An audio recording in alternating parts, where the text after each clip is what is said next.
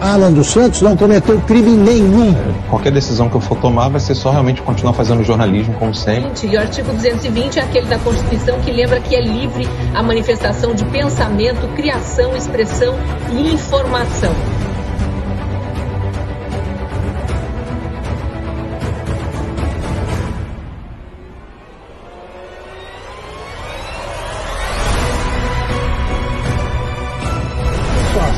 Está escrito ali que você que não existe crime cometido com palavras. Não existe. Está na Constituição, não existe. Media and TV, not only in America, but in Europe, saying that people do not support Bolsonaro. So what is this, what you see in the street on the, on the, on the screen right now?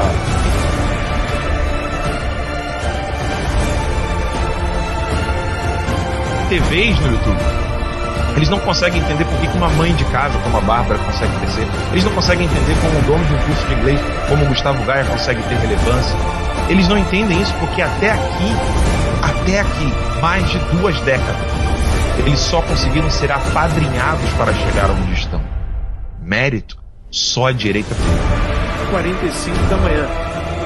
Fala que eu tô mentindo!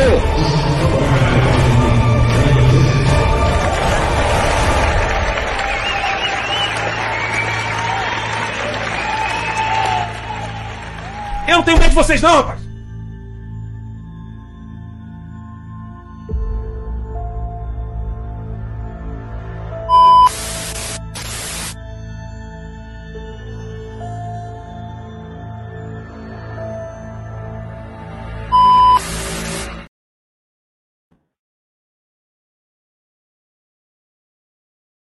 Seu microfone está desligado, Alan. Obrigado, Alex. Desculpa aí. Então vamos falar os dois juntos aqui na tela, né? Boa noite a todos, sejam bem-vindos. Sejam todos bem-vindos aqui ao nosso canal Terça Livre, o programa Guerra de Informação. Boa noite, Adalex. É... Nós estamos em fase de testes aqui agora, porque tem muita coisa nova. Então você que está nos acompanhando pelo Twitter, né? O pessoal está aqui, ditadura do Xandão. Boa noite, Ala. Vamos é, não vamos desistir de você. Muito obrigado. O Omar já botou aqui, cheguei. Uh, hoje vi uma senhora que reside nos States mencionar que o seu passaporte está cancelado pelo Moraes. Agora o Rumble sai do Brasil. Eu vou comentar sobre isso daqui a pouquinho. Os comentários do Twitter podem aparecer na tela, a gente tem essa funcionalidade aqui. Uh, a data no Rumble está equivocada, tá, pessoal? Então eu conto com a ajuda de vocês. Estamos ao vivo no Facebook, no Rumble, no Cloud Hub, né, nosso canal lá, e também no Instagram. Então já estamos aqui ao vivo no Instagram. Eu quero agradecer a todos vocês pela audiência. Lembrando que uh, nós contamos com o apoio de vocês. Cada dia mais ficará difícil entrar em contato com vocês, falar com vocês, fazer com que a nossa voz seja ouvida. Uh, embora a gente tente usar todas as ferramentas digitais que se possa imaginar, né? fazer live no Instagram, live no Twitter, live no Cloud Hub, live no Facebook, live uh, no Rumble. E iniciamos o nosso programa, lembrando que você pode ouvir o Guerra de Informação assim que ele acaba, um pouquinho, daí uma, uma hora e meia depois, no máximo, é o tempo de baixar o arquivo, fazer o upload, tudo direitinho, lá no Spotify. Então você que está nos ouvindo pelo Spotify, é, lembre-se de compartilhar. Para quem não sabia disso, é só acessar o Spotify, escrever lá na lupinha, como se você fosse procurar uma música, e você vai escrever Guerra de Informação. Escrevendo isso, você tem acesso. Então, você vai ver lá o nosso, nosso podcast no Spotify e assim você pode nos ouvir todos os dias. Então, você está indo para o trabalho, está indo fazer alguma coisa, você pode ouvir o nosso programa. E é até melhor que não fica vendo dois homens, dois homens barbudos feios, né, Alex? Não. É melhor do que ficar só ouvindo Vo... Na é. voz eu até me garanto, minha voz não é tão chata assim. Né? É, os dois homens feios é por sua conta e risco. É. Boa noite, Adalex. Boa noite, Alan dos Santos. Estamos aqui mais uma vez no Guerra de Informação para levar para você as notícias, as informações, para mostrar o lado B do que está acontecendo no Brasil. A verdade é que aquilo que você ouve, que você vê, nos chamados principais jornais é apenas uma maquiagem do Brasil. Aqui não. Aqui você tem o lado real, aqui você tem o lado B do que de fato está acontecendo no Brasil. Nós vamos comentar daqui a pouco os dois principais assuntos de hoje. Serão a saída da plataforma do Hubble do Brasil e sobre as eleições para a Prefeitura de São Paulo. E aí você vai perceber porque digo que aqui nós vamos mostrar efetivamente né, a verdade nua e crua do que acontece no Brasil. Não essa maquiagem, esse teatro todo que você acaba vendo é, nos chamados principais veículos de comunicação do país. Para quem não sabe, o Rumble hoje é o principal concorrente, é o, é o, é o concorrente direto do YouTube no mundo inteiro. No Brasil não é diferente, né? E está em constante crescimento à medida que as pessoas passam a conhecer melhor essa plataforma. Inesperadamente, né, para alguns, os donos da plataforma decidiram então sair do Brasil. Você vai entender por quê daqui a pouquinho. Muito bem, Alex. Eu quero iniciar com um outro tema, já que estamos no Instagram e a gente tem uma contagem regressiva no Instagram, né? Porque realmente uma horinha só permitido de, na live aqui no Instagram. Vamos agradecer rapidamente aqui ao Ed Fernandes de Oliveira, assistindo de Londres. A Kelly está assistindo do Rio, do Rio de Janeiro, né? Do Rio de Janeiro, meu querido Rio Kelly de Janeiro. É nossa, Kelly é a nossa, nossa é, audiência cativa. Viu?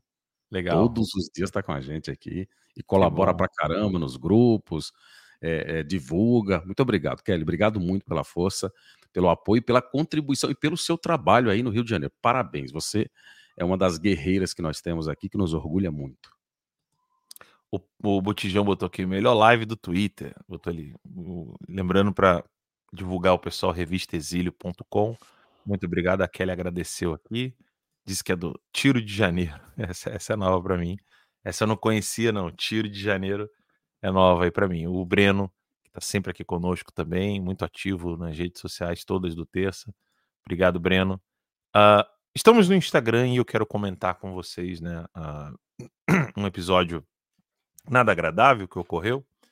Uh, o psiquiatra e escritor Ítalo Marcilli publicou uma foto ao lado do Fux e algumas pessoas fizeram críticas né, a, uma, a, a foto e ele narrando que o Fux foi lá conhecer a sua empresa. Hoje o Ítalo Marcilli é um milionário, bem sucedido com seus cursos e as críticas foram respondidas com argumentos como é, todos os críticos eram histéricos, é, que não entendem nada do mundo real, que não são pessoas maduras, etc.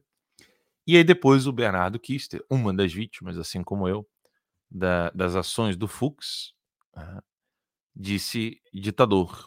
É, e aí o, o Italo Marcilli respondeu ao Bernardo Kister zombando do Bernardo Kister como gordinho e fazendo insinuações como se ele gostasse de pênis. É, eu fiz questão de publicar duras críticas ao Ítalo Marcilli. Ítalo Marcilli, lembrando, foi a primeira pessoa a doar um computador para a criação do Terça Livre. Uma pessoa que eu tenho um carinho muito grande, mas pessoas, as pessoas que nós amamos e queremos bem, elas também precisam ouvir certas verdades. Né? Ele veio falar comigo em privado, eu respondi em privado no WhatsApp e falarei para vocês o que eu falei para ele. Né? Não é uma atitude de um homem maduro responder assim e menosprezar o sofrimento do Bernardo Kister e de todos nós que somos vítimas é, do Supremo Tribunal Federal. É, não é nem um pouco grandeza de alma, maturidade ou acima da quarta camada, como o Ítalo Marcelo gosta de ensinar. Por quê? Né? Não é a questão toda, não é o fato dele ter projetos pessoais, é, fazer trabalhos é, no, no Rio de Janeiro e no Brasil todo. A questão é que há uma ingenuidade muito grande achando que conversando com essa gente você vai poder moldar ou mudar a cabeça dessas pessoas com certos argumentos. Mas isso não é nem o, o quid, né? O, o, o que da questão, né? O que da questão é realmente a maneira como ele respondeu ao Bernardo Kister, católico como ele, né? Que está lutando, batalhando. Uh, eu sei que os dois têm uma treta antiga. Isso não justifica o argumento do Ítalo Marcilli. Né? Com isso, é, se o Marcilli não se desculpar com o Bernardo, quem não terá maturidade para fazer qualquer coisa na vida não é o Bernardo, é o Marcílio. É porque o que determina a, a formação da nossa personalidade é exatamente como lidar com desafios. Né?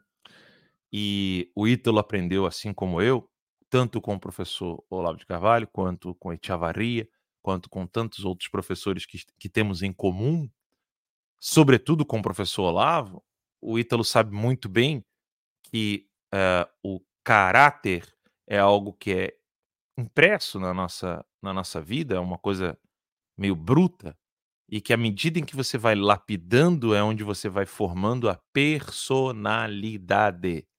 E personalidade, óbvio, persona, né, é aquilo que te faz indivíduo, é aquilo que te faz único. E a única maneira de você saber lidar consigo mesmo, que é isso que significa ter maturidade, ter personalidade, é você saber lidar consigo mesmo. A única maneira é como você enfrenta os problemas da sua vida, mas nunca de modo isolado. Sobretudo como você lida com o sofrimento dos outros. É óbvio que qualquer argumento, qualquer argumento filosófico ou de qualquer outra ciência vai sempre ser uma sombra mal feita dos ensinamentos teológicos. Óbvio, por ser verdadeiro, algo, é, qualquer argumento por ser verdadeiro, ele acaba sendo um tipo de um reflexo, uma sombra de algo que realmente reluz e brilha por si próprio, que é a própria luz do mundo, que é o verbo da vida. Então, quando é, quando o nosso Senhor fala que à medida em que nós realmente amamos a Deus é, é como nós amamos o próximo, ali tem um ensinamento filosófico muito simples de convivência humana. Significa que, à medida em que nós amamos a quem nós damos autoridade, significa que nós também vamos amar, obedecer, servir, ajudar as pessoas que estão sujeitas a essa autoridade e essa autoridade tem grande conta. Ou seja, é impossível você ter um bom relacionamento com seu irmão quando você não tem um bom relacionamento com seu pai dentro de casa e vice-versa. Não tem como você dizer para o seu pai que você o ama quando você despreza o seu irmão dentro de casa. Da mesma maneira, dentro da sociedade, é impossível você dizer, não, eu realmente quero é, respeitar o convívio social, quando eu não quero respeitar as autoridades é, e aqui eu não estou falando de autoridade constituída pelos homens. Quando eu não quero obedecer às autoridades que são necessárias para aquele convívio social. Como, por exemplo, um, uma Constituição, um Código Penal. Daí que, é daí que emana o quarto mandamento. O quarto mandamento, ele não é apenas obedecer pai e mãe.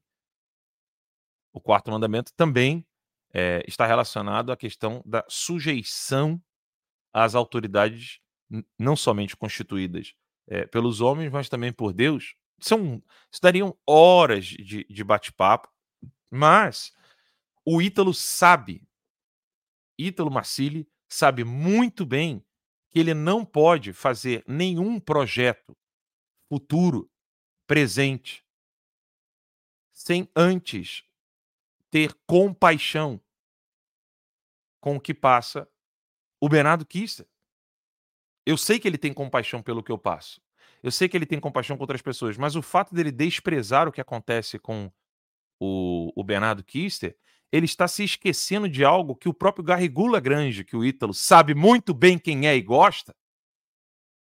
Esse teólogo, Garrigula Grange, ele deixa bem claro que quando você começa a desprezar certas pessoas, automaticamente é impossível manter o amor como uma chama na sua vida. O Ítalo não pode tratar o Bernardo Kister como ele trata as menininhas de academia para as quais ele vende curso e ficou milionário. O Bernardo Kister não é uma menininha de academia. O Bernardo Kister é, sim, hoje, uma das pessoas que está destronando o trabalho dos comunistas dentro da Igreja Católica. Isso ninguém pode negar. Eu sei que tem evangélico que não gosta do Bernardo Kister. Eu sei que tem pessoas que não gostam do Bernardo Kister. Isso não pode fazer você negar o trabalho que ele faz para destruir todo esse processo revolucionário dentro da igreja. Ao fazer isso e ao fazer jornalismo, o Bernardo Kister sofreu nas mãos do Estado. Teve busca e apreensão, teve a sua casa invadida, teve seus bens apreendidos. É óbvio que o que aconteceu comigo é infinitamente maior, porque eu não tive só uma, eu tive duas busca e apreensão. Eu tive as minhas contas é, bancárias congeladas no Brasil. Da noite para o dia eu perdi tudo que eu tinha, propriedade, dinheiro, tudo, tudo, tudo, absolutamente tudo. Eu me vi com uma mão na frente e outra atrás. Sim, o Bernardo Kister não passou, não passou por isso, não significa que é possível pelo Marcili. Não significa que é possível você ter compaixão pelo que eu passo, desprezando o que o Bernardo Kister está passando. O que o Brasil Sem Medo está passando. E não se usa do mesmo método com todas as pessoas.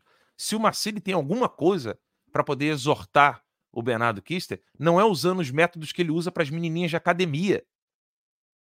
Isso mostra muito mais a pequenez da capacidade intelectual do Marcili do que qualquer outra coisa.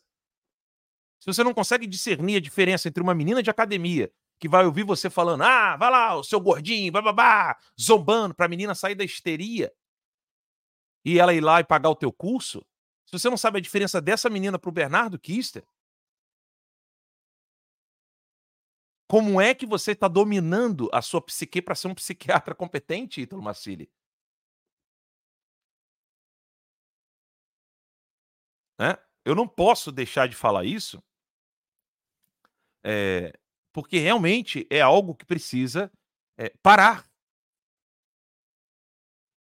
E vejam, é um problema que está correlacionado em vários fatos da convivência humana no Brasil. Recentemente, eu comentei no Twitter, eu quero colocar aqui na tela para vocês, fazendo um paralelo para vocês entenderem o quão doentia é essa postura no Brasil. Quando o Ícaro de Carvalho simplesmente comentou dizendo que o Brasil é um balcão de negócios na foto do Eduardo Bolsonaro com o, o Dino, eu saí em defesa do Ícaro de Carvalho, dizendo que é, não é dessa maneira que os deputados devem reagir a certas críticas. E depois o Ícaro pediu desculpa, porque ele, ele, ele realmente é uma pessoa que não está é, antenado em tudo que acontece na política brasileira, ele estava comentando algo de modo genérico, pediu desculpas lá publicamente, e eu e eu eu saí em defesa dele. Falei que o, o Eduardo Bolsonaro faz um trabalho sensacional e faz mesmo. O Eduardo faz um bom trabalho. E comentei uh, no meu perfil 36, né? Que já caiu, né? Esse é o problema das minhas contas. Elas caem e não tem como vocês ficarem acompanhando depois. Mas eu comentei que é, não é assim que os políticos devem lidar com críticas. Eu não tenho grupo nenhum, eu tenho toda a liberdade do mundo para poder criticar e elogiar quem eu quiser. Eu não faço parte de grupos. Mas isso está conectado com, com essa, uh, esse tweet aqui, que eu vou colocar na tela. Nesse tweet, o Gil Diniz, né, ao comentar sobre a decisão do Jair Bolsonaro sobre essa questão de São Paulo, diz o seguinte: ainda fica impressionado com a arrogância, vejam só os termos, arrogância e prepotência de muitos na crítica ao presidente Jair Bolsonaro. Então ele está falando aqui que ele está impressionado com a arrogância e prepotência. Em relação ao quê? Aí ele não diz e continua. Pior de tudo é ver, que, ver muitos. Uh, peraí, que tá muito mal escrito, né? Pior de tudo é ver que, no caso, muitos uh, jamais seriam eleitos por conta própria. Então ele está falando aqui de pessoas que foram eleitas. Ele não está falando de pessoas que não foram eleitas, como é o meu caso, que eu não estou nem na política eleitoral. Mas então ele deve estar tá aqui dirigindo-se é, a, a, pessoas que foram eleitas e estão criticando é, o presidente Bolsonaro. Ele, ele não diz criticar o quê, né? E essas pessoas não teriam sido eleitas a não ser se fossem por, por, por conta própria. É verdade. Não foram eleitos por, por conta própria, foram eleitos por causa do Bolsonaro. Ou que jamais conseguiram se eleger por seus próprios méritos, impor ao presidente as suas vontades. Pô, peraí. Então essas pessoas estão impondo ao presidente as suas vontades. Mas do, do que se trata o assunto? Até o momento, o Gil Diniz não disse. É que o contexto é quem diz. Mais uma vez, deixo registrado. Confio no presidente independente da sua decisão. Puta que pariu. Não! Não! Isso aqui é cegueira. Fez um barulho no seu computador aí, Alex. Tá tudo bem? Deixa eu ver se o Alex caiu. Não, tô aqui, tô aqui, tô acompanhando você. Isso aqui é uma cegueira que precisa parar no Brasil. E eu deixei bem claro, da maneira mais assim, cordial possível, para ver se esse pessoal acorda. Mesmo depois de tanto engano, porque o Bolsonaro se enganou um zilhão de vezes. Traição, com muitas aspas, etc. O eleitor e os políticos não podem criticar as, as aqui no caso era, era as, criticar as, as articulações, né? Senão serão chamados de prepotentes e arrogantes? É a minha pergunta. E aí eu disse, a pergunta é honesta. Bolsonaro não está errado mais uma vez, como fez em confiar em, em Joyce, por exemplo? A lista é grande, né? Tem Joyce, tem. É... Enfim, a lista é bem grande, né? Mas isso aqui está em relação à questão, à candidatura à Prefeitura de São Paulo. Eu não quero que agora, porque nós vamos falar da, dessa questão da, da Prefeitura de São Paulo, eu não quero que agora falar dessa questão politiqueira. Não, não é isso. Vocês não estão aqui para ver assuntos politiqueiros. Eu quero tratar de problemas reais e, e aprofundá-los aqui com vocês num bate-papo diário. Vejam só. No Brasil, hoje, tudo é seletivo. Tudo. Tudo. Se o Bolsonaro, Eduardo Bolsonaro, tira foto com o o, o Dino, ele recebe duras críticas e se ele rebater a crítica, começa a guerra. Canhão para todo lado. Se o Ítalo tira foto com o Fux e é criticado por isso, os outros é que são histéricos. O Marcília é que tá certo. Aí se o Bolsonaro tira foto com o Toffoli, janta com o Toffoli, né? Não, mas é o, é o que dá, né? fazer o quê? Que não sei o quê. Aí se o Lula janta com os ministros da Suprema Corte, absurdo, acabou a República. Vocês precisam decidir. Vocês precisam ser livres para dizer: foda-se quem seja, vá jantar com esses tiranos na puta que o pariu. Não tem que jantar com essa gente. Não tem que bater papinho com essa gente. Esses homens deveriam estar na cadeia. Ah, mas aí é a necessidade, porque a gente precisa fazer articulações. Não importa se é Marcílio, se é Bolsonaro, se é alguém que não é do nosso meio, eu vou criticar. Porque não é assim que nós nos reergueremos enquanto pessoas civilizadas. Pelo amor de Deus. Eu até entendo a Dalex. Situações como, por exemplo, a famosa foto. Vou botar aqui: Churchill, Churchill, Stalin. É, quem mais estava na foto? Aquela famosa foto, né? Do Roosevelt, o Churchill e o Stalin. Aqui, ó, eu quero mostrar para vocês situações da vida humana que são muito complexas são difíceis de, de se resolver e de solucionar. Essa famosa foto aqui do Churchill, do Roosevelt e do Stalin. É óbvio que o Churchill precisava se reunir com Stalin para poder vencer os avanços de Hitler. A vida humana é muito cruel, é muito difícil. Ela não é tão fácil como um, um tabuleiro onde a gente consegue é, é, resolver os problemas da maneira mais simples possível, ou num, num drama, ou numa, numa, num, num escrito de romance, onde você vai lá e resolve os problemas da maneira mais fácil do mundo. A vida humana não é assim, eu sei muito bem. Quantas vezes eu já citei aqui o drama da situação da República de Vichy, na França. A República de Vichy, e me perdoe a minha pronúncia francesa,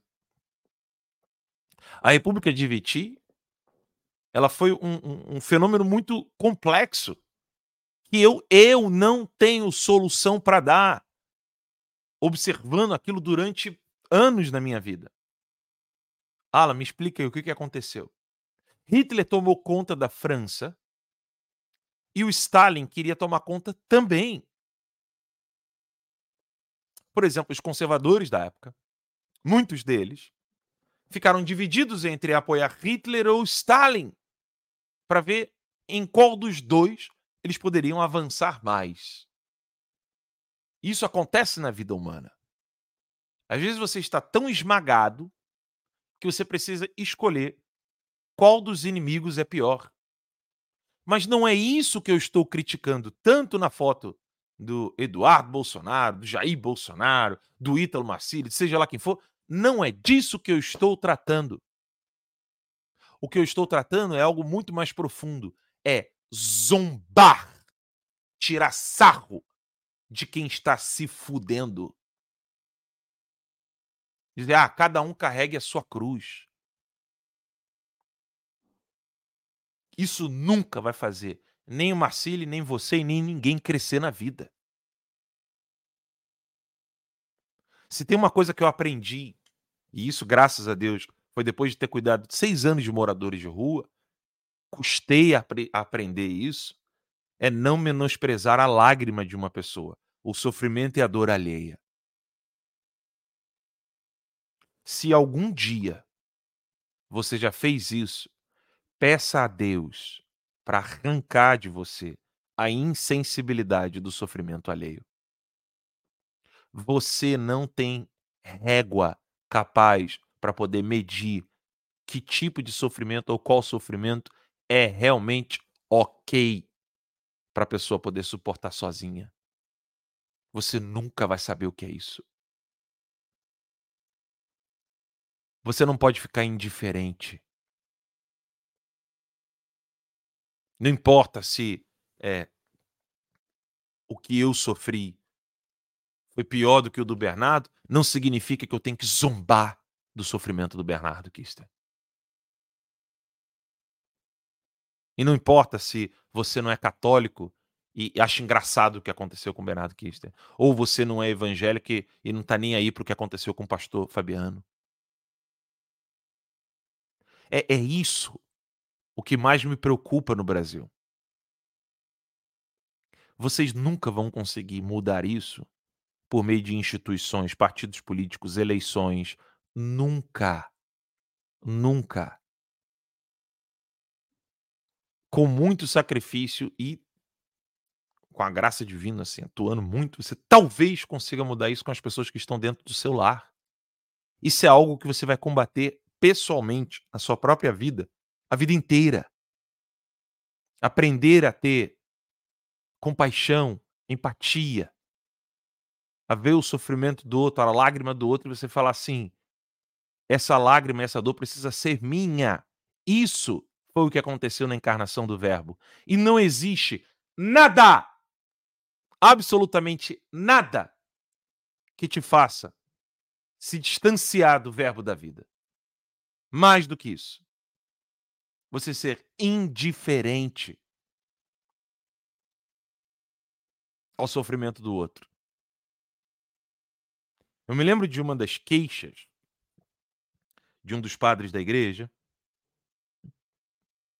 me fugiu o nome aqui agora, que ele falava o seguinte.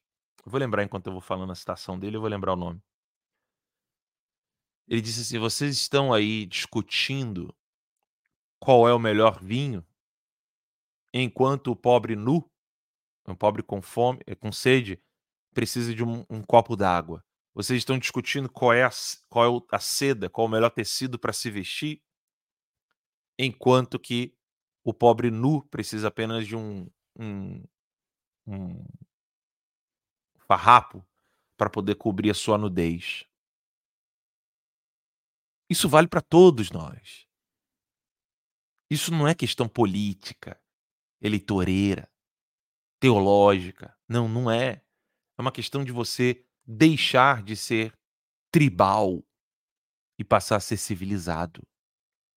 Quando você começa a se preocupar para fora de si, e é isso, ele sabe muito bem disso. É isso o que faz você crescer na personalidade. O que faz uma pessoa crescer na personalidade é quando a abrangência de preocupação do sofrimento deixa de ser ele próprio e passa a ser o outro. À medida em que esse outro vai crescendo, não é só eu, não é só a minha casa, não é só o meu bairro, não é só a minha cidade, não é só o meu estado, não é só o meu país. Quando isso começa a se expandir, é exatamente o que significa o crescimento da personalidade. Eu estou resumindo aqui para vocês todo o curso do Marcili de graça.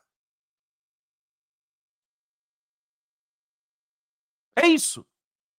À medida em que você deixa de ser a porra do centro,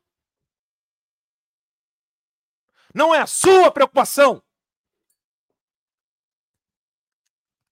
não é a sua dor, não é a sua lágrima, mas a do outro. E você faz de tudo para enxugar, você faz de tudo para ajudar. Não existe como você reestruturar uma sociedade sem isso. Não adianta você conseguir conquistar cargos, você conseguir criar escolas, criar instituto, criar o caralho a quatro, se isso não for transformado na sua vida. Se você não conseguir transformar isso na vida dos outros. Não adianta, se nós não tivermos pessoas assim você não tem como reestruturar um lugar tribal e chamar aquilo de civil, de, de, de, de civilização. Não tem como. Eu estava aqui outro dia conversando com o Max Cardoso e explicando para ele como que surgiu a primeira escola pública dos Estados Unidos da América.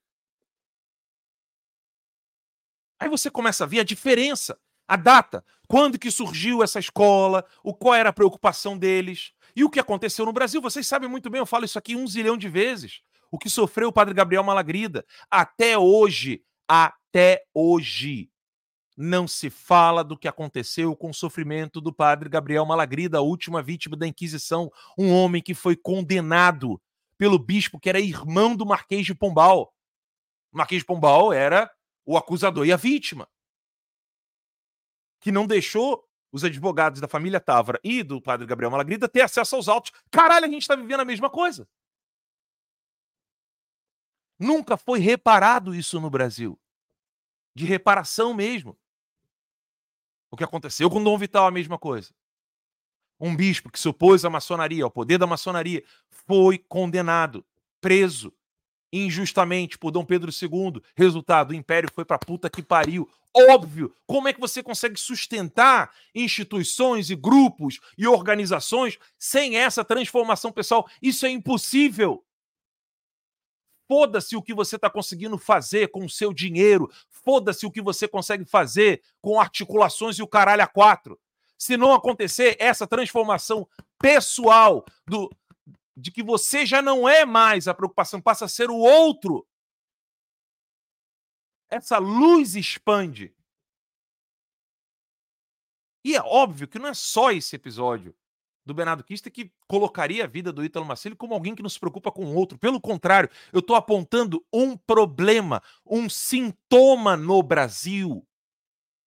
Uma mentalidade dominante no Brasil. A primeira mentalidade dominante que é bizarra no Brasil é que quem tem dinheiro tem voz. Isso é uma coisa bizarra no Brasil. Se eu colocar você saindo de um avião e falar que aquele avião é seu, todo mundo vai querer te ouvir no Brasil.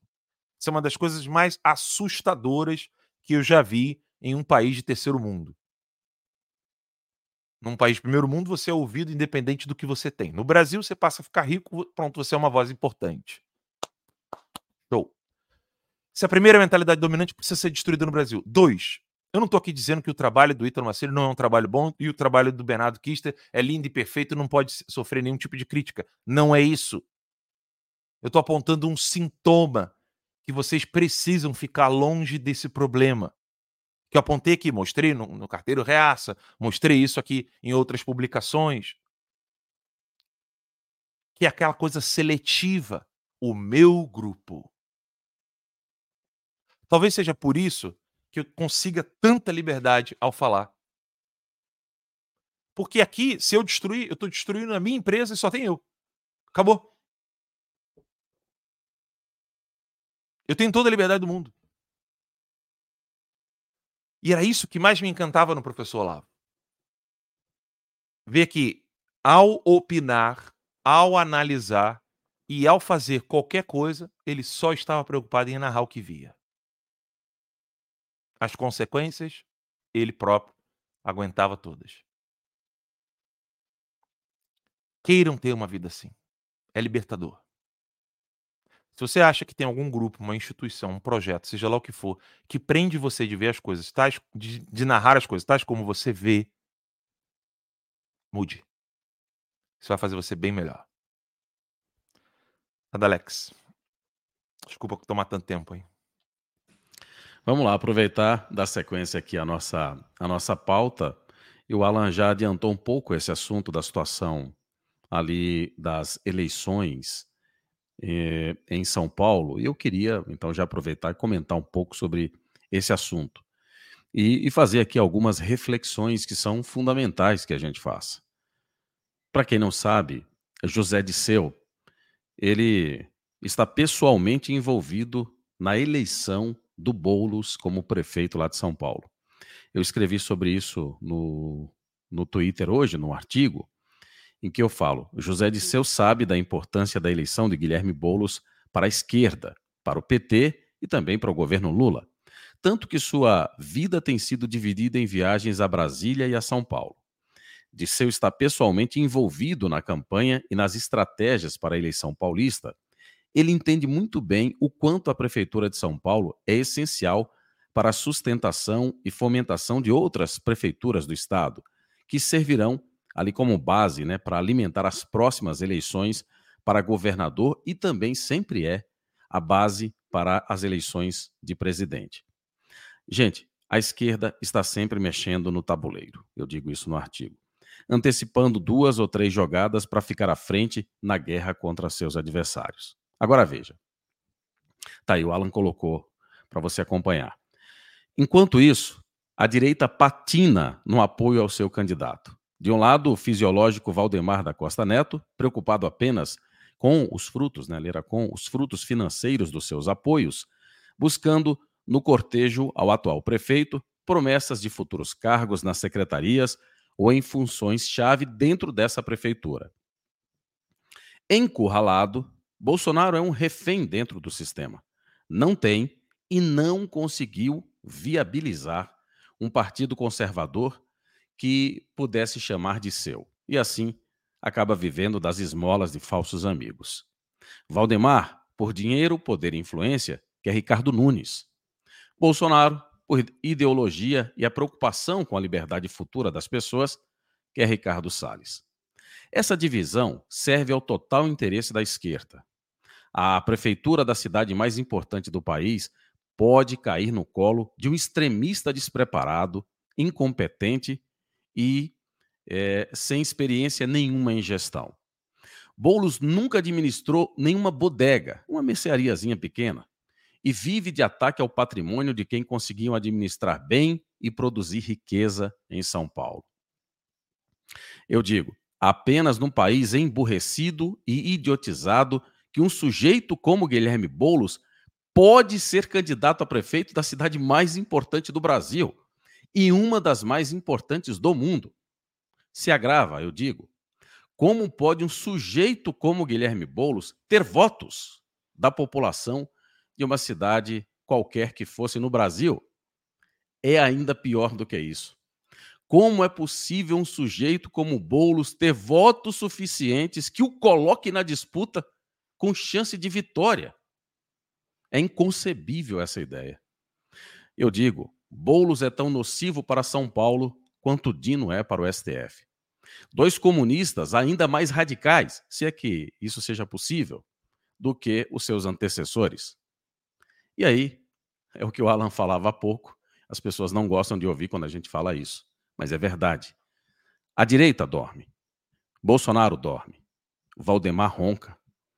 A esquerda, para variar, avança duas ou três casinhas e já adiantou jogadas dentro do tabuleiro político para vencer a guerra ideológica mais uma vez. E aí, sabe qual é o cenário? Se antes a ameaça comunista era só uma ameaça, agora o projeto comunista já tem formas, rostos, corpos, e não é apenas um rascunho indefectível e indecifrável. Não. Já é palpável, já é visível, já está aí se concretizando. O Brasil tem perna de comunismo, braço de comunismo, pescoço de comunismo, olhos e orelhas de comunismo, corpo inteiro de comunismo mas, segundo os ministros do STF, Pacheco, Lira, e os parlamentares da direita, como as Três Marias, Moro, Mourão e MBL, entre outros, somos uma democracia pujante, com instituições sólidas na defesa da Constituição. Falta muito à direita para ser uma oposição real à esquerda. Muito, muito, muito.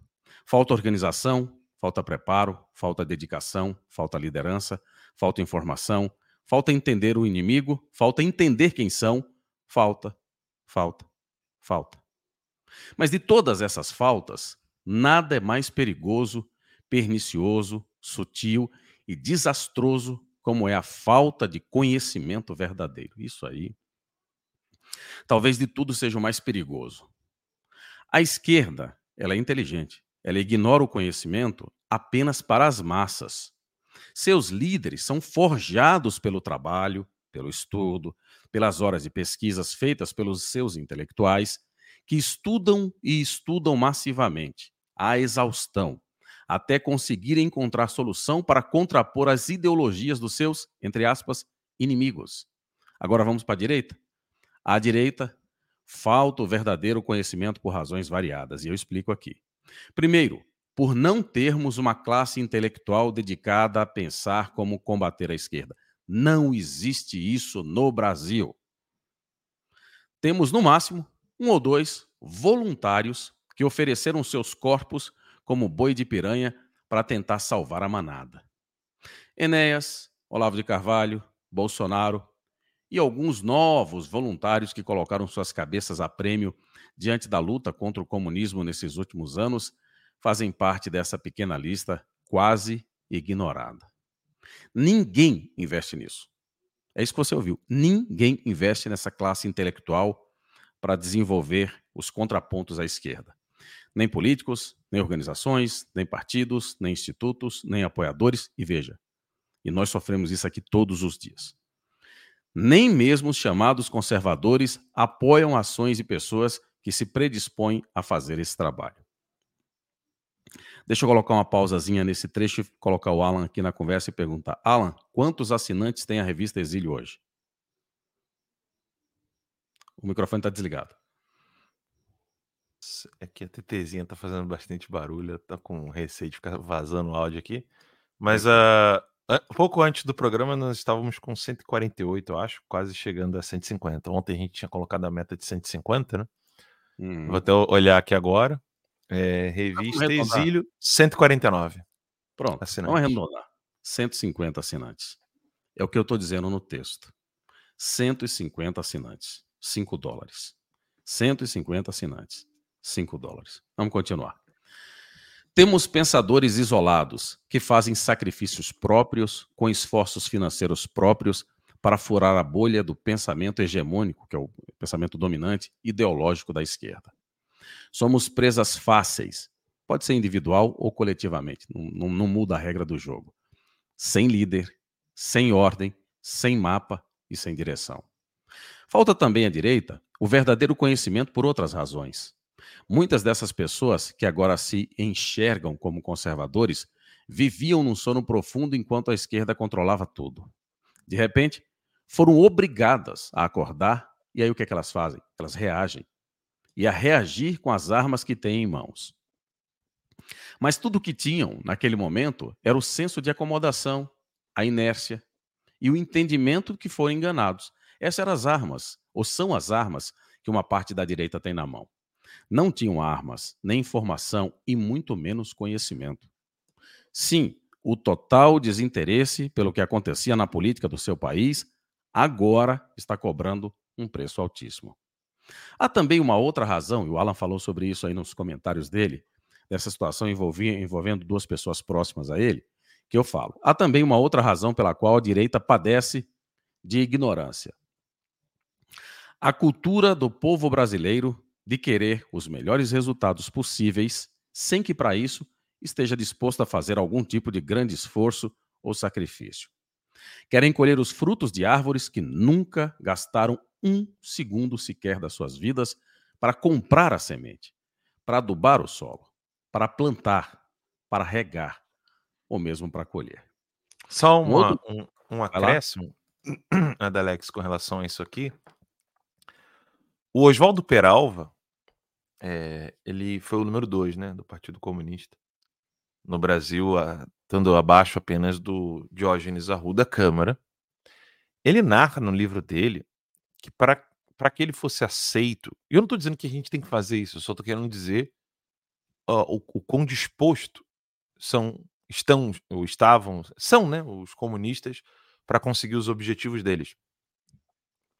Ele ia para as chácaras de formação do Partido Comunista, Alex, com saco preto na cabeça, para não saber onde era. Dois, ele falou que várias vezes ele só tinha uma pedra como travesseiro. Veja o que esses caras estavam dispostos, e estão até hoje, dispostos a, a, a fazer para obter o resultado desejado.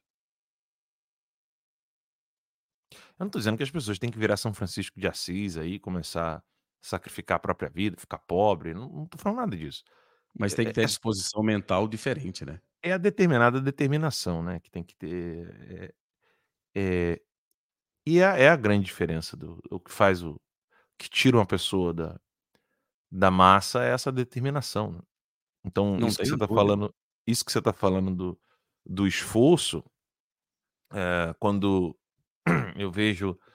Eh, primeiro, quem não entende que a esquerda teve êxito e tem êxito, está tendo êxito, é maluco. Quando eu escuto o pessoal assim, a esquerda está em prantos. É... Qual é o nome daquele cara lá? Esqueci o nome dele agora. Tem um doido na internet que estava me é, dizendo que eu era bravateiro. É engraçado o cara dizer que eu sou bravateiro, né? Porque, tipo assim, bravateiro é, é uma pessoa que diz que vai fazer algo e não faz, né? Assim, eu sou jornalista, como é, que eu, como é que jornalista pode ser bravateiro, né? Mas enfim, o, o cara não tem nem capacidade intelectual para entender essa, essa distinção. E mas eu, eu, eu, eu vi um, uma postagem dele que dizia assim, é que era STF em, STF em prantos. Aquelas chamadas, aquelas, aquelas chamadas sensacionalistas, né? Agora acabou para a esquerda, bomba, não sei o quê, papapá. Você, você começa a observar e ver esse tipo de, de, de comportamento, o, o, você eu, quando eu vejo isso, eu paro tudo e falo assim: meu irmão, peraí, cara, eu vou ter que explicar pra esse cara que a esquerda não tá sofrendo nenhum arranhão. Ele tá achando que ela tá toda igual a cara do Toffoli, sabe? Sim, quando o Toffoli. Ele tá achando que a esquerda tá com a cara do Toffoli, né? É, a esquerda tá tomando gente que porrada. Acredita, né? Aham. Tem gente não, mas é, é, é, mas é fácil a pessoa acreditar. Afinal de contas, ela tá vivendo numa tirania, cheia de medo, cheia de é, pavor tudo que acontece na vida dela é, é, é, é só desgraça, ela quer se apegar a qualquer coisa que ela possa acreditar. Então ela vai acreditando em tudo. Se alguém colocar lá, bomba, Bolsonaro conseguiu dar um golpe de mestre. Pô, se você botar a palavra golpe de mestre Bolsonaro no Twitter. Pronto, você estoura. Não, não. Cê, tu... Não, mas é bom ver. Eu tô falando de procurar. Sim, golpe sim, de sim. mestre Bolsonaro. Se tu olhar, assim, pô, Cara, nem mestre Miyagi. Tipo, não, Alan, não tem, é, não tem é golpe. É pior, é pior, não, é pior ainda do que isso. Nesse é. artigo, a gente vai, a gente vai voltar para ele aqui. Nesse artigo tem um comentário que se você até. Não sei se você chegou a quer ler. Quer que eu desça até o comentário? Ou quer, não, não, não, não, não. Daqui a pouco, daqui a pouco eu, eu, eu falo, eu, eu mostro o comentário. Mas você sabe o que a pessoa comentou? Você vai, você, vai, você vai dizer, não, não é possível. A pessoa comentou que o Zé Disseu morreu e que quem tá aí é um sósia do lugar do Zé Disseu. Não, é isso que você tá ouvindo. Sim. Eu, eu vou, depois eu vou. Depois até que a gente terminar aqui, você, você vai ver o comendo. Não, cara, é, é, é, não, é um, é um negócio que. Ah, senhor. É um negócio. Aí vai entrar no que, eu, no que a gente vai falar agora. Quer ver? Vamos lá, vamos continuar. Aí, Vamos lá. veja só, diz aqui, ó. Um outro ponto que mantém muitas pessoas presas à ignorância é o sentimento de que dominam tal assunto. Sabe aquela coisa do sujeito que acha que é um astronauta porque assistiu o filme ET? É bem Uhum. por aí. Hoje, muita gente se acha especialista de assuntos que nunca leram sequer um parágrafo sobre o tal assunto.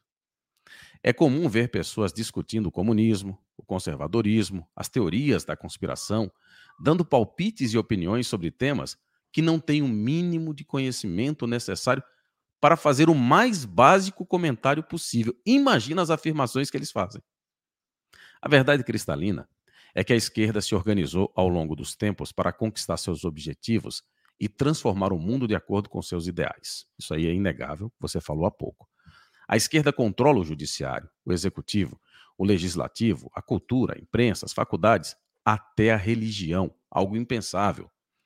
Tudo sendo construído devagar e sempre. Não parar, não precipitar, não retroceder a que o professor Olavo se referia, falando inclusive do Zé Disseu.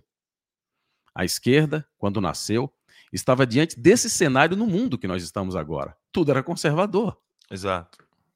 E eles, o que fizeram? Sentaram e resmungaram ou criaram um grande plano e foram montando suas estratégias e galgando passo a passo na direção do mundo que queriam construir? O que, é que a esquerda fez? A roda girou, meu amigo. Temos diante de nós o mesmo cenário que eles tinham no passado. A pergunta, já fizemos essa pergunta aqui, Alan, no Terça Livre, e vou refazê-la agora no artigo. O que faremos com o futuro dos nossos filhos e netos? Entregaremos sua cabeça de prêmio à escravidão ou vamos arregaçar as mangas, lutar, ser a resistência e criar um mundo ideal que gostaríamos de viver?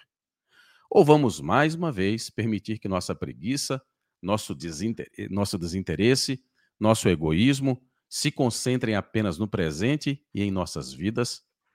A escolha do futuro das suas próximas gerações está, como sempre esteve, no que você decide agora.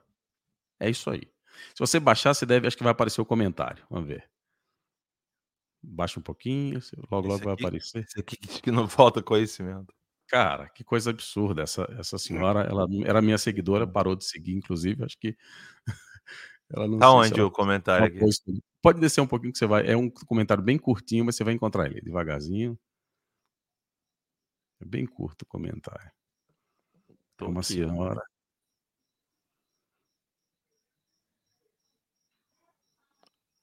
Quer ver? Vamos lá. Será que a gente vai. É melhor você me mandar o link pra mim. Não, não, aí, não já, já tá pertinho, aí você já passou. Vamos lá. Bem, eu te Não. mando aqui. É, manda aí. Não, eu acho que tá até na, na timeline. Se você, porque eu, eu, eu, eu, eu, eu tuitei, retuitei ela. ah, Veja então aí. vai- acho que então é mais fácil eu ir no seu perfil. Isso. É mais fácil. The Brazilian government does not. ah. Análise Entra perfeita. Você vai, vai ver. Acho que até agora nada. Quer ver? Tá aqui. Depois você me manda aí. Enfim, enfim, mas tá, tá tranquilo. É, é- Aqui, é ó, só José, José Disseu foi, foi pra terra do. Isso, é isso aí. ó. Isso. Pronto aí, ó. Aí. José Disseu foi para a terra dos pés juntos. Esse façante que está aí é igual o molusco, um infiltrado. Então não foi só o Zé Disseu que morreu, segundo essa nossa seguidora. Né? Foi o Zé Disseu que morreu e o Lula. Ambos morreram. Essa galera que está aí são farsantes. Eles são Isso é- infiltrados. Isso é maluquice, cara. É É uma maluquice. coisa total. absurda. Não, é uma coisa absurda. O resumo da ópera, gente, do que esse artigo quer mostrar, é que assim, é, essa, é, o Alan fala sobre, falou sobre dois pontos aí da, da mentalidade que é predominante no Brasil, e tem mais duas mentalidades que acho que é o que leva o povo brasileiro para um regresso absoluto. O primeiro ponto é eles, o brasileiro acha que existe atalho para tudo e que ele consegue os melhores resultados com o mínimo de esforço possível, se é que vai colocar algum tipo de esforço. E o segundo é essa ideia de que tem sempre o jeitinho brasileiro para tudo. Ah, não preciso trabalhar, não preciso fazer isso, eu tenho que levar uma vantagem, essa coisa toda. É esses pensamentos né, que são comuns à população brasileira acabam nos também levando à escravidão para a ignorância dentro da política brasileira. Veja o que mostra é, esse artigo. É quatro, cada ponto que nós mostramos ali. Por exemplo, é, a gente não pode comentar ninguém, né? Ou não pode criticar ninguém, porque a gente vai dividir a direita. Em relação ao Bolsonaro especificamente, eu sou eternamente grato e citei inclusive o nome do Bolsonaro. Acho que o papel do Bolsonaro, o papel do professor Olavo, do Enéas, foram fundamentais na história do Brasil. Né? Na, foi um divisor de águas. Mas eu tenho críticas, por exemplo, a alguns pensamentos do professor Olavo.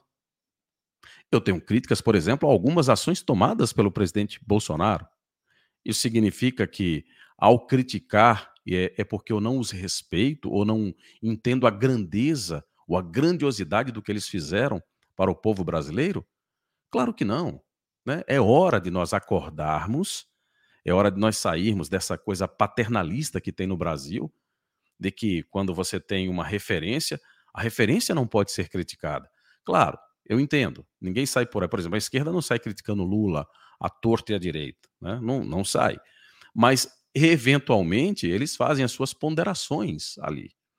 Né? E em relação especificamente ao Bolsonaro, nesse quesito de confiança, para mim é uma das maiores deficiências que o Bolsonaro tem. Bolsonaro errou nas duas indicações para a Suprema Corte. Bolsonaro erra frequentemente com a, as suas escolhas. Isso, por incrível que possa parecer, é um bom sinal. Significa que ele é um sujeito tão decente, tão decente, que ele acaba sendo ingênuo às vezes e acreditando em gente que não vale nada. O Alan citou uma dessas pessoas, né, como a Joyce Hasselman. Veja a questão do Frota, veja o, o, o, o Mandetta. Né, e posso citar o Hamilton Mourão, o seu vice. Para que uma escolha pior do que o Hamilton Mourão como vice-presidente? O Bolsonaro errou todas as escolhas que fez nesse quesito. Então, agora, isso significa que a gente não respeite o Bolsonaro? Isso significa que a gente é, não, não entenda a grandiosidade do Bolsonaro? Não, gente. Isso significa que nós estamos chamando a atenção para um ponto que o Bolsonaro precisa evoluir. Não pode. Bolsonaro errou novamente confiando no Valdemar da Costa Neto. Mais uma escolha equivocada. Será que agora o Bolsonaro vai errar mais uma vez? acreditando no Ricardo Nunes? Compreende? É esse tipo de alerta que nós estamos fazendo. E ninguém está fazendo isso aqui porque a gente é contra o Brasil. É o oposto. E ninguém está fazendo um comentário, uma crítica aqui porque nós não gostamos, ou porque nós não apoiamos, ou porque nós queremos uma outra pessoa no lugar do Bolsonaro como líder. Nada disso, gente. É preciso ter clareza mental. E as pessoas têm uma grande dificuldade de ter esse tipo de clareza mental. E é essa clareza que aqui no Terça Livre a gente dá a chacoalhada para fazer com que você entenda. Tem um senhor aí que. Rapidinho, diz... Alex. Coisa rápida. Só um avisozinho rápido aqui. Falta um, um minuto para acabar a live no, no, no Instagram. Acompanhe a nossa live lá no Cloud Hub, tá? Se escreve C-L-O-U-T-H-U-B.com barra Terca Livre. É, lá no Cloud Hub você pode nos acompanhar ou no Twitter, no Twitter. Tá bom? Então vai dar aqui, pronto. Deu uma hora, vai acabar agora a live. É, acompanhe a gente lá e assine a revista exílio.com. Corre Isso. lá para a revista Exílio. É a melhor maneira de você estar tá sempre acompanhando o nosso trabalho aqui. Desculpa te interromper. Não, tranquilo. É, continua, continua na tela, Alan. Abruptamente aí, porque Não, tranquilo, tranquilo. vai dar o continua. tempinho lá da, da, transmissão do Instagram. Gente, revistaexílio.com. Mas diga lá, Alex. Continua na tela aí. Tem um senhor que tudo que o Bolsonaro faz, ele se diz de direita. No início, né, faz, apresenta lá um, um jornal, enfim, e, e, e, se diz de direita e tal. E quando nós, no Terça Livre, fazemos algumas ponderações, algumas coisas assim, né, e ele já fazia esse trabalho é, de apoio ali à, à direita, ao Bolsonaro, essa coisa toda, e com outros comentaristas, essa coisa toda. E por uma razão inesperada, assim como aconteceu com vários outros, Alan, esse senhor passou a ser uma oposição absurda ao Bolsonaro. Daquele apoiador que dizia né, que, que é? apoiava é? aquela coisa quem, toda. Quem, quem, que é que eu tô boiando? Você conhece, você conhece. Eu não quero citar o nome aqui, até porque nem, nem acho relevante, mas eu te falo em off. E aí não, o que, que acontece? Acabou a live que... no, no, Instagram agora. O que, que acontece? Esse senhor vive 24 horas por dia criticando o Bolsonaro. 24 horas por dia. Tudo que o Bolsonaro faz está errado. Ele pega as ele segue o Bolsonaro para pegar as publicações do Bolsonaro para rebater. Um dia desse eu fiz um comentário para ele lá e ele disse que é, eu, não eu não consegui contra-argumentar é, em cima das argumentações que ele falou, falando sobre as, as críticas ao Bolsonaro e tal. E aí eu respondi para ele o seguinte, falei, olha, é, o seu, o seu, a sua postura é de mulher traída. Sabe aquela coisa ressentida? Tem algum tipo de ressentimento porque não conseguiu alguma coisa? Porque queria alguma coisa e não conseguiu? E agora, de uma hora para outra, como que aconteceu com o antagonista? Com os caras do antagonista, que tinham um propósito, tinham um objetivo, não conseguiram. E aí passaram a ser oposição, não pela análise fria e crua do fato, mas porque não conseguiram algo que desejavam.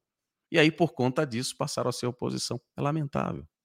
Esse tipo, Alan, de, de postura naqueles que se dizem de direita, você percebe em outros, em outros também que também afirmam ser de direita. Né? É o caso do MBL, é o caso do Moro, é o caso do Mourão e muitos mais. Quer dizer, é uma direita de conveniência. Se o sujeito tiver algum tipo de vantagem, ótimo, estamos juntos. A partir do momento que não tem mais isso, aí pede-se o apoio e eles criticam. Não é o nosso caso. Primeiro que nunca ganhamos nada do Bolsonaro nem de ninguém. O Alan disse, disse isso há um tempo atrás. Nós não recebemos nada. Eu não recebo um centavo de nenhum político. O Alan muito menos. Então, quando fazemos. E isso é isso que nos dá essa liberdade para criticar ou elogiar. Por quê? Não recebemos nada. Né? Não, ninguém está criticando ou elogiando pensando em ter algum tipo de benefício. Não veio dinheiro da SECOM para nenhum de nós. É pelo contrário, né? nós vivemos aqui buscando o apoio de você que é assinante.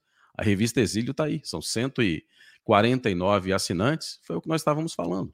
Você tem a possibilidade de contribuir. 149. É, pois é. Vamos ver, se, vamos ver se mudou aqui, vamos ver se mudou. Continua 149, ninguém assinou ainda não. É. Vamos lá.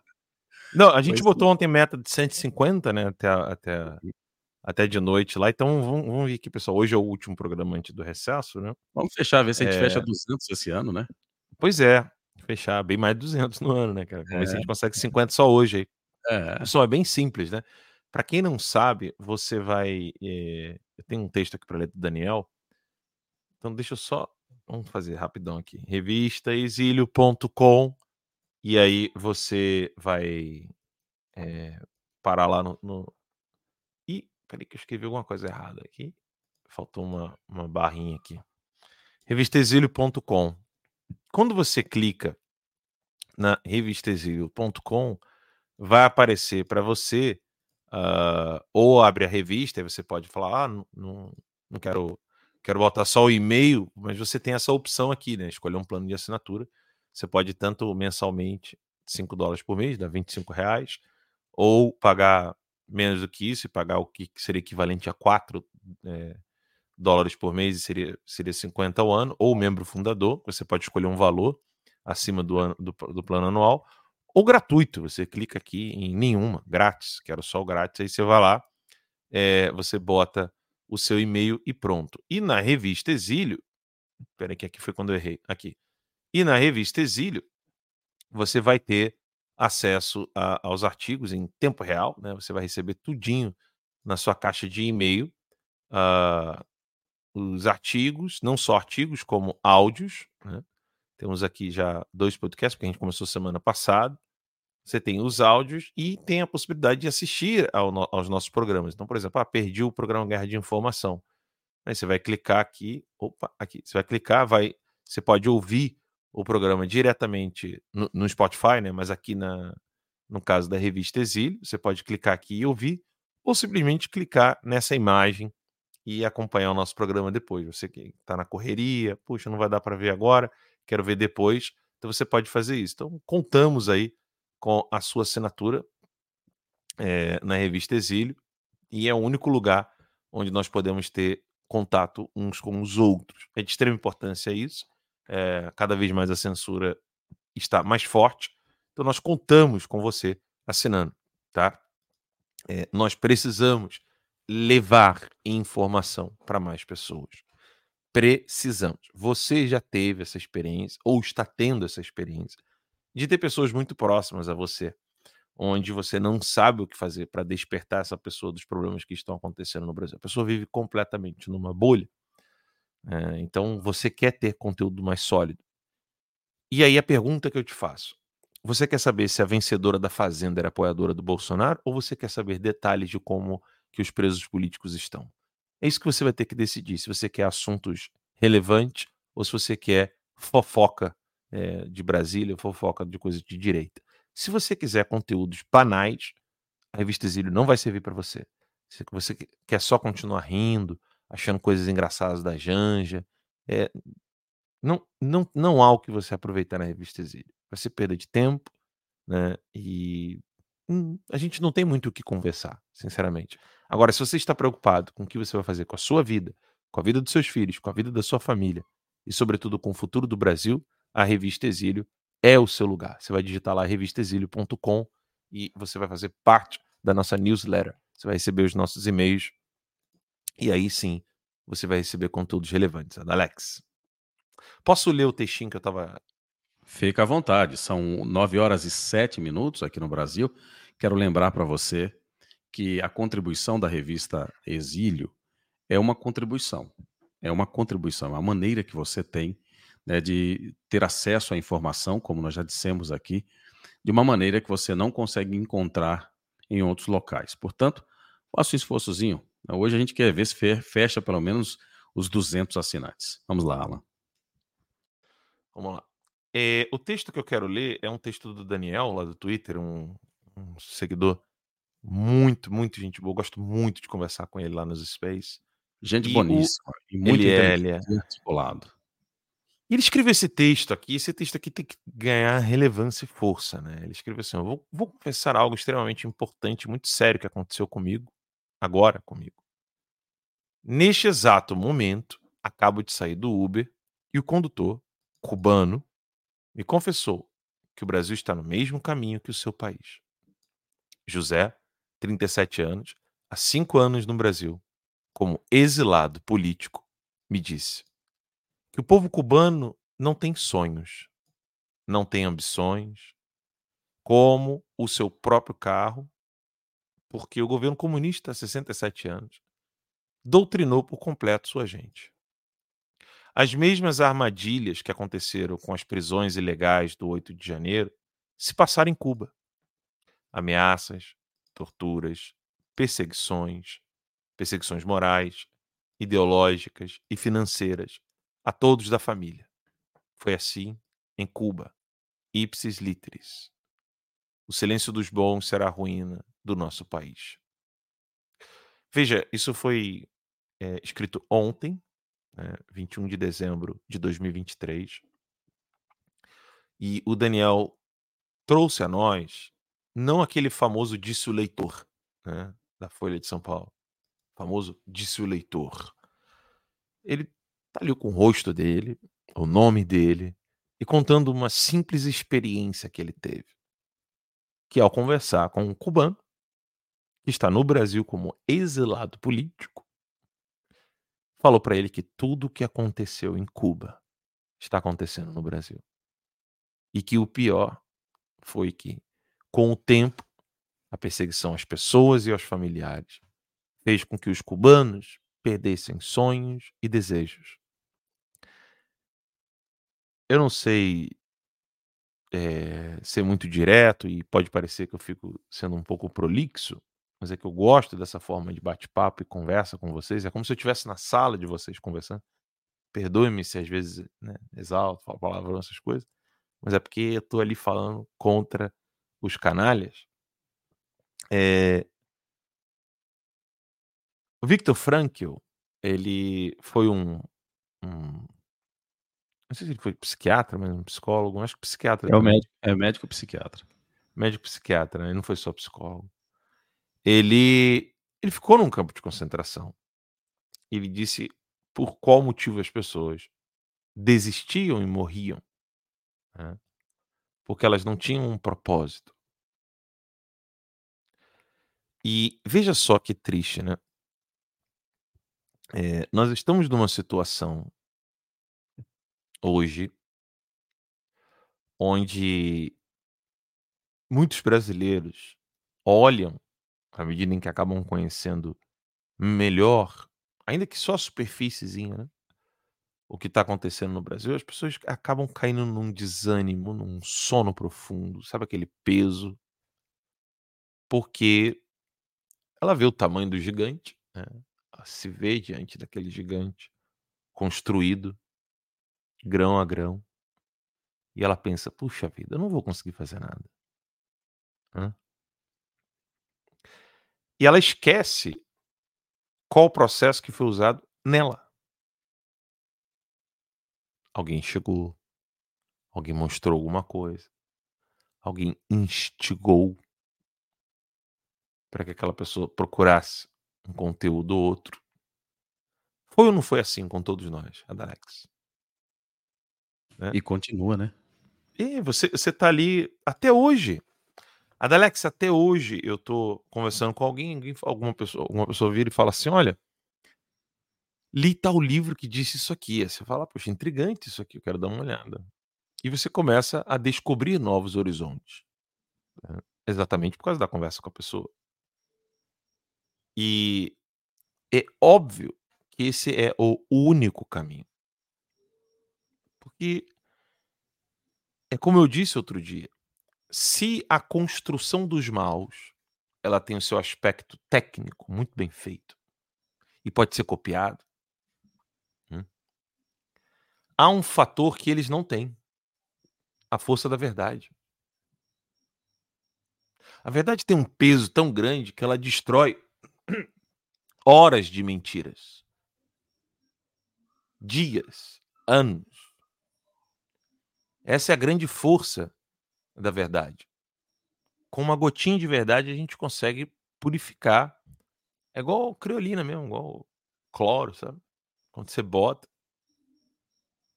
eu não sei se o Adalex era, era tão pobre assim, a ponto de ter que botar Não, gota sim. de criolina pra botar na água Com pra tirar os vermes. certeza, com Eu sou dessa certeza. época. E eu sou pior ainda do que você, eu acredito, porque é o seguinte, nós, eh, nós na minha casa tinha aqueles tonéis redondos assim, onde a gente captava a água da chuva. Minha mãe tinha que colocar criolina, em outros casos, colocava enxofre lá no fundo para matar os micróbios. Você É, lembra? Você chegou a ver os, os enxofres, aquele enxofre, né, o amarelinho lá? E Cara, colocava eu vejo, eu vejo a galera hoje em dia, cara. Pô, eu, eu, eu fiquei até cinco anos em Morro Agudo, Nova Iguaçu, Baixada Fluminense. Meu irmão, esse lance de criolina. Lavar, lavar a calçada, às vezes, era com criolina. Mas enfim, é. Cheirinho da criolina. Rapaz, acredito que essa porra, o cheiro veio na minha cabeça agora. Mas é verdade. Meus filhos nunca vão saber o que é isso, cara. Jamais. Eu nunca, nunca. Tomar criolina pra matar verme. Os moleques nunca vão saber que porra é essa, cara. Assim, Pô, meu pai morava na selva. Emoção de Scott, né? Para abrir o apetite, né? Caraca. Óleo de fígado de bacalhau. Óleo de fígado do bacalhau. É. Não, óleo de fígado de bacalhau é sacanagem, maluco. Eu, eu- É. eu- eu lembro que meu pai, meu pai defendeu o não uso do óleo de fígado de bacalhau. Deus abençoe papai, finado. Ele pediu minha mãe para não fazer isso com os moleques, não. Isso, é não, né? maldade. Isso não, isso aí é, é o grau. Aí é já é grau- longe demais. Aí é o grau Alexandre de Moraes de maldade, né? É, não. E assim, é, é óbvio que essa é a força da, do conhecimento e da verdade. Ela vai brilhando, né? Eles não têm isso. Então, o que eu digo para vocês é, e é por isso que eu abri o programa falando dessa questão do Marcelo e do Bernardo Kister, é porque eu ouvi do professor Olavo. Fiquem unidos. É... Não é o que os alunos estão fazendo. sabe? Um ajudar o outro. Nós temos um mundo tão cruel, cara, é, esmagando as nossas atividades, os nossos sonhos, os nossos desejos, que se eles esmagarem 100 dos nossos sonhos, vamos dizer que que dos 100 sonhos eles esmaguem 90, a gente fique só com 10. Se a gente conseguir reerguer 40, 30, a gente vai contrabalancear. Mas isso exige que estejamos juntos e fortes, um ajudando o outro. A marca de uma sociedade sadia é esse cuidado com o outro. Então não deixe que o seu coração fique mergulhado numa preocupação que pode soar como muito caridosa, mas ela é meramente egoísta. Eu não tenho que lutar, eu não tenho que batalhar por mim. É pelo outro. E Alan, aí nessa, em condições como essa tem o contraponto também. Você vê nesse abismo de egoísmo, de atitudes com pouca nobreza, de muito, de muita, muito egocentrismo, ações como a tomadas pelo Rubble, que está na contramão Exato. disso. Exato. Sim. Que está na contramão disso. Veja o que está acontecendo. Né? Veja essa situação. Bem, mais uma vez, pediram a nossa cabeça. É, nós não conseguimos, tentamos ver se a gente conseguia colocar o nosso conteúdo no YouTube. Impossível. Impossível. De nenhuma, nenhuma forma. Nem oficial, de nenhuma maneira. A gente não consegue colocar o nosso conteúdo. Tentamos várias plataformas. Por fim, o Rumble era conhecido como sendo, eu até comentei isso, é a, a plataforma a da liberdade. Né? É a cidade de refúgio dos perseguidos. É, a Bíblia tem lá no, no, no livro de, de Êxodo falando sobre a cidade de refúgio, né? E para nós, o, o, o Rumble tinha, tem essa conotação de ser a cidade de refúgio. O que acontece é que, de repente, na cidade de refúgio, né, ela foi sitiada e nós dissemos: e agora? O que vai acontecer? A primeira impressão é que iriam entrar na cidade de refúgio, iriam saquear novamente, né, levar nossas esposas, levar nossa riqueza, mas de repente eles disseram: opa, não vai, aqui não, aqui não vai ser desse jeito.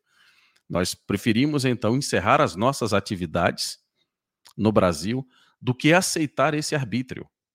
Então, no meio desse caos, dessa coisa toda, né, parece que há aí um oásis nesse abismo, né, nesse grande deserto.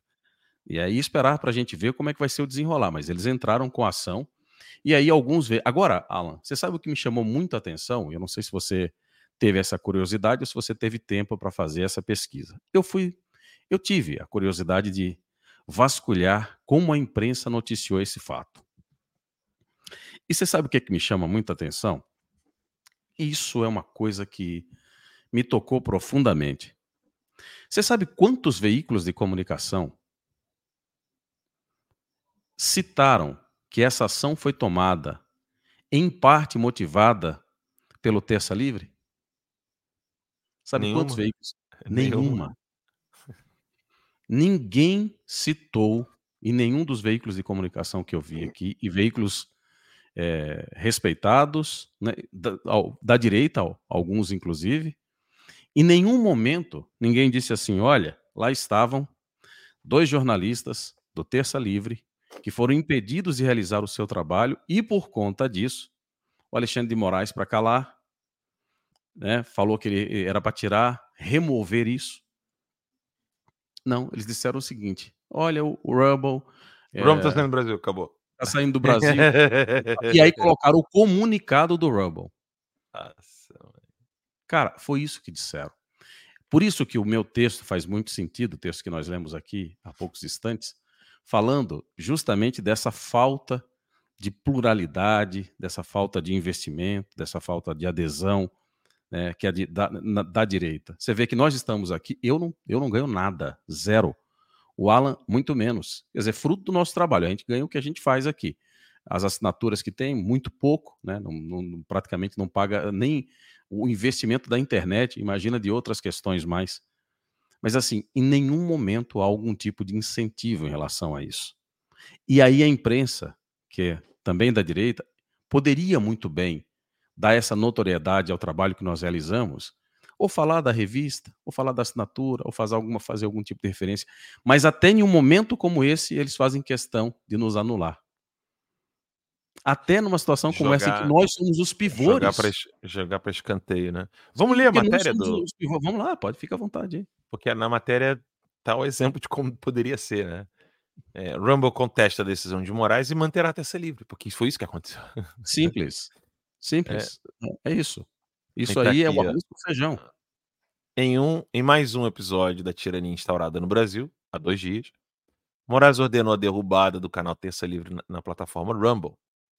Enquanto usuários conseguiam assistir aos vídeos do canal de Alan dos Santos por meio do aplicativo, no navegador aparece a mensagem de remoção do conteúdo em cumprimento da decisão de Moraes para as pessoas que estão no Brasil. Pelo jeito, não mais.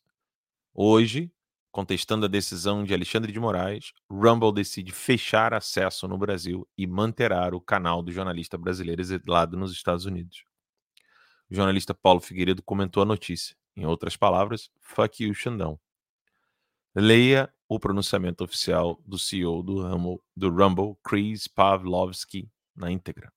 E ele disse: Não serei intimidado por exigências de governos estrangeiros para censurar os criadores do, do Rumble.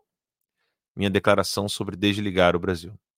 Recentemente, os tribunais brasileiros exigiram que removêssemos certos criadores do Rumble, como parte de nossa missão de restaurar uma internet livre e aberta Comprometemos-nos a não alterar as regras de nossas políticas de conteúdo. Usuários com visões impopulares têm livre acesso à nossa plataforma nos mesmos termos que nossos milhões de outros usuários.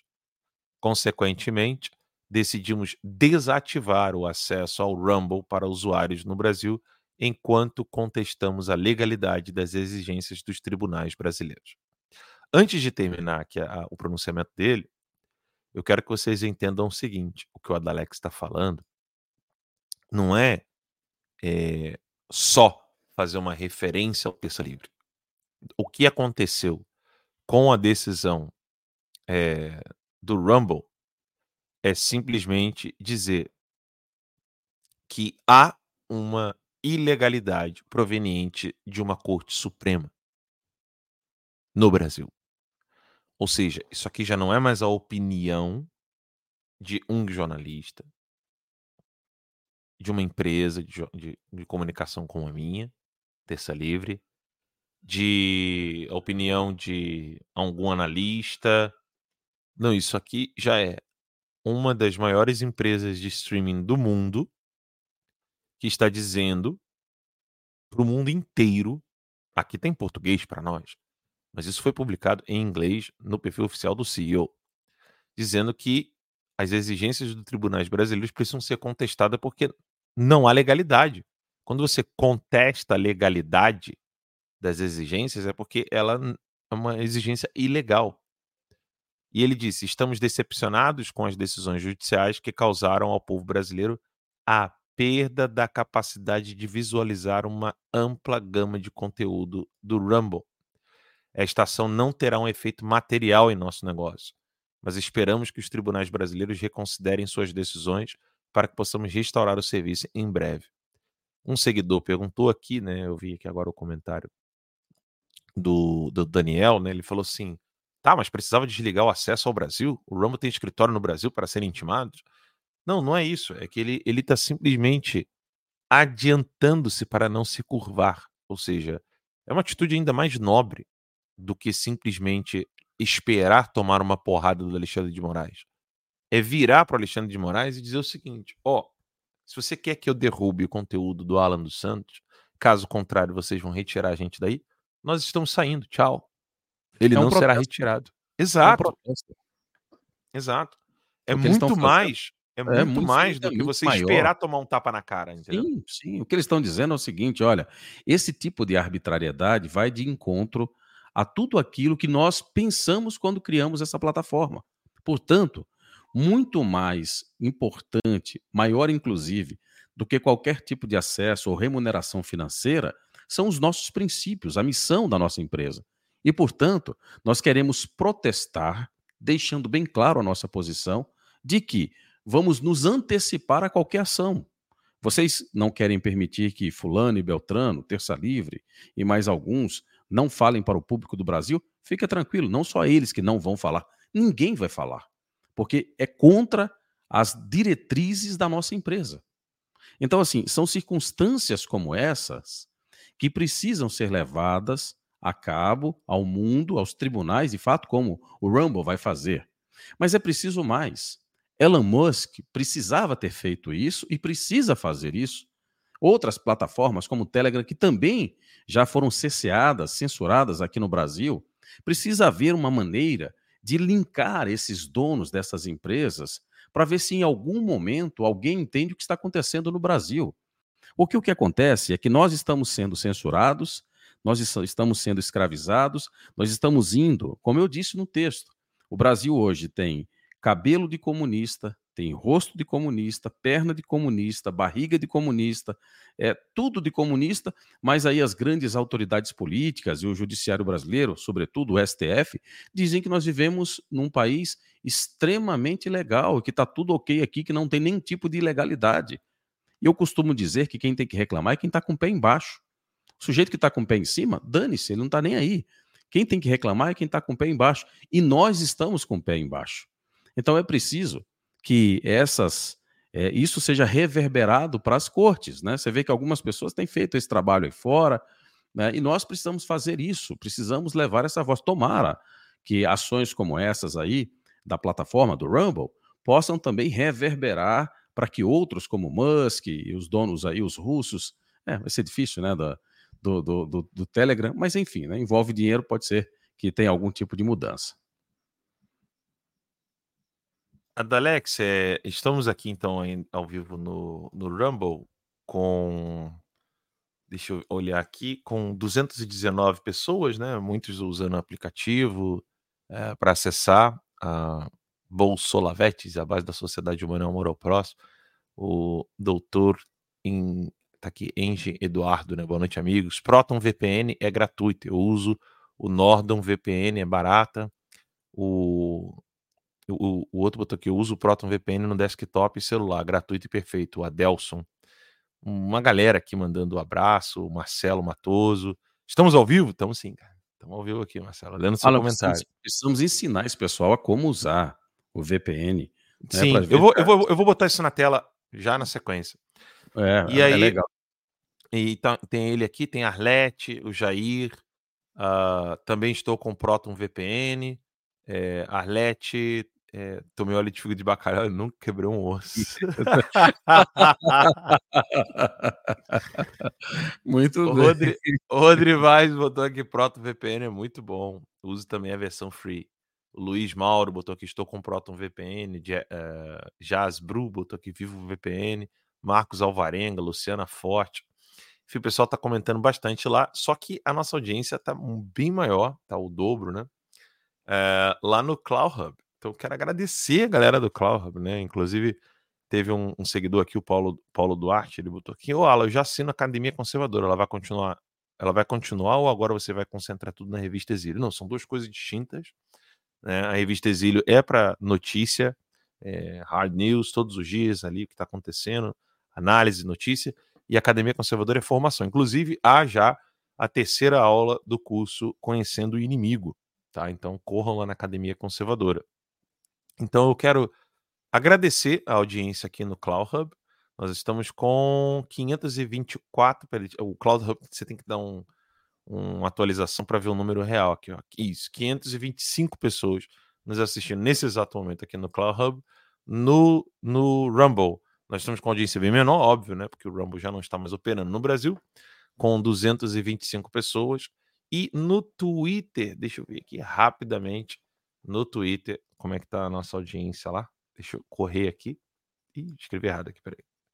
Acho Vamos ver rapidamente. No Twitter? É, deu uma caidinha agora, mas. Estamos, estamos aqui no Twitter. Ah, você disse que estava maior na audiência. É, é.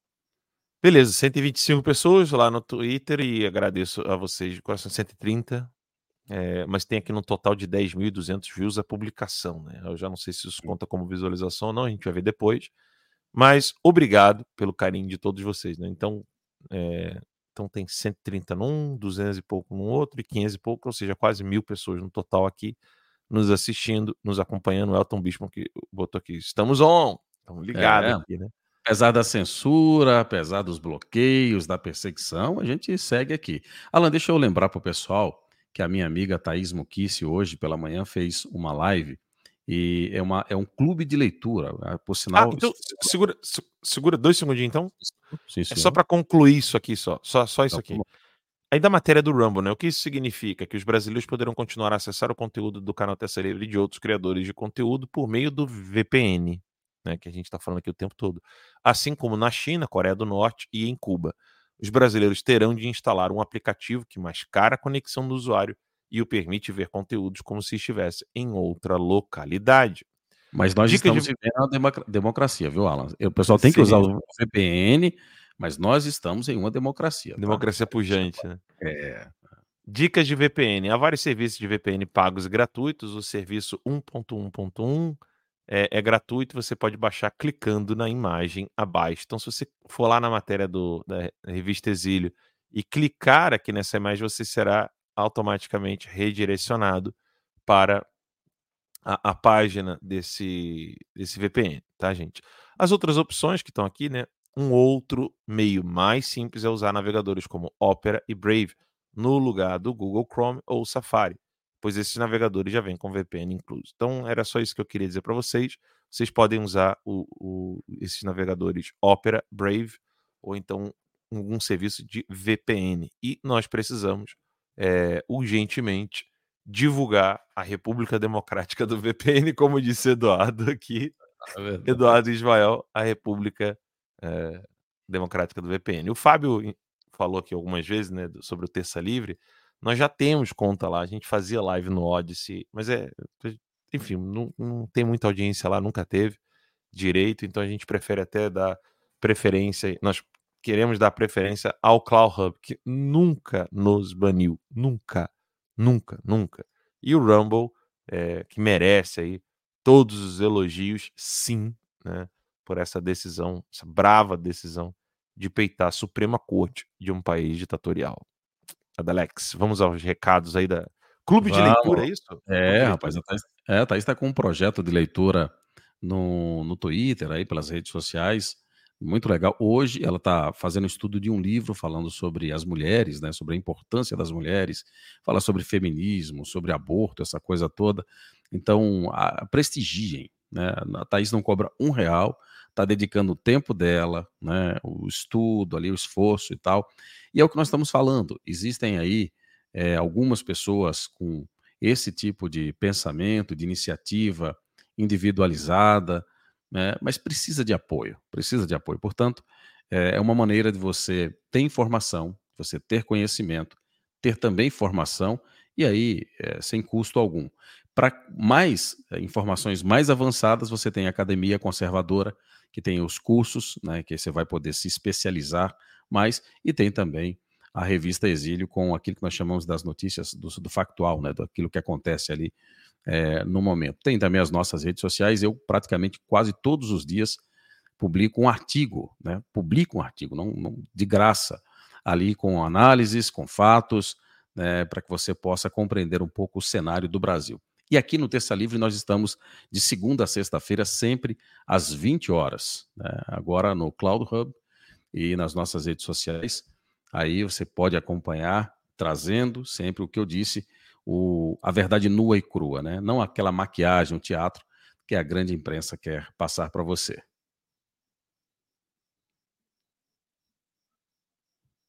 Desculpa, Dalex, é essa confusão aqui de conseguir tirar o do mudo aqui.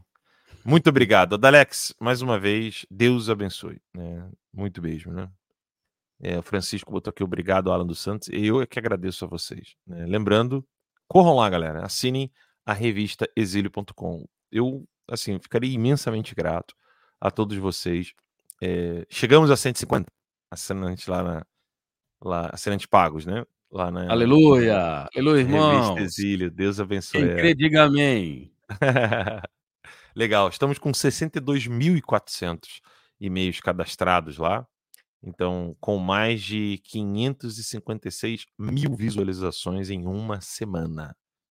Meio milhão de visualizações em artigos em uma semana, da Alex.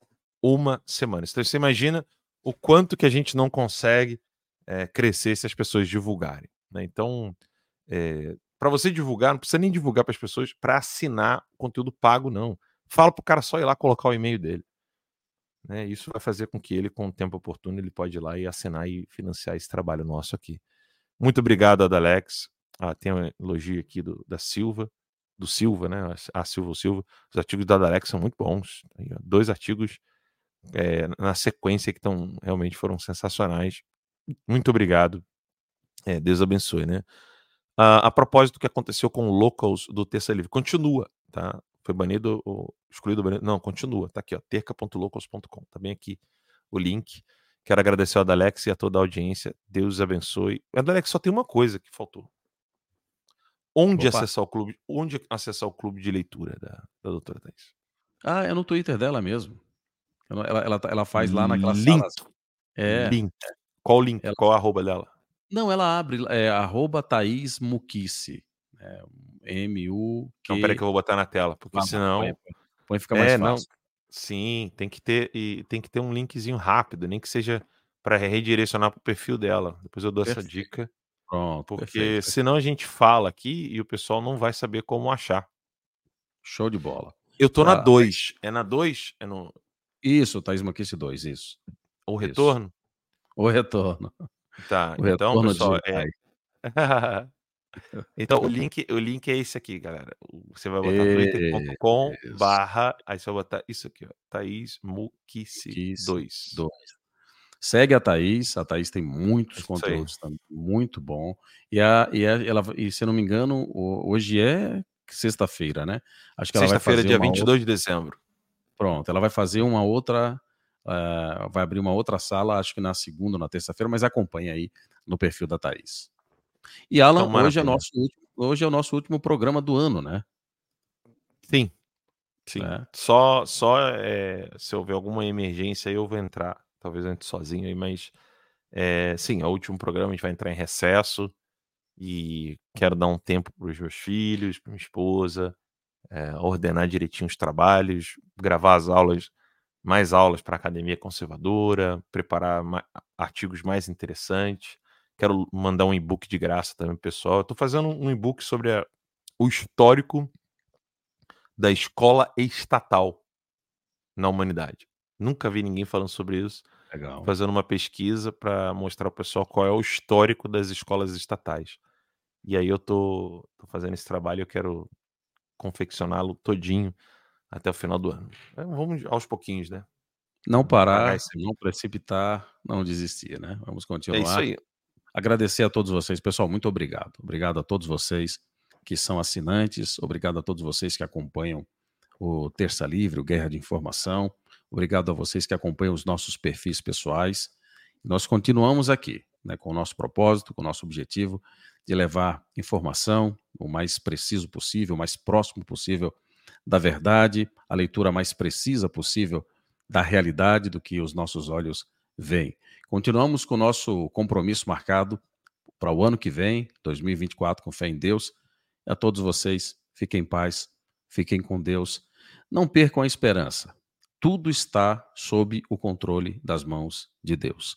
Deus controla tudo. Há naturalmente uns contratempos ali, mas é igual um grande carro de melancia, né? Primeiro você coloca as melancias à medida que você vai andando, elas vão se agrupando, vão ganhando uma certa ordem, essa coisa toda. E é, às vezes o que acontece no mundo, o mundo está uma grande desordem, mas vai chegar um momento que esse carro vai começar a andar, essas coisas vão ser colocadas em ordem, mas tudo isso está dentro do projeto, dentro do plano de Deus.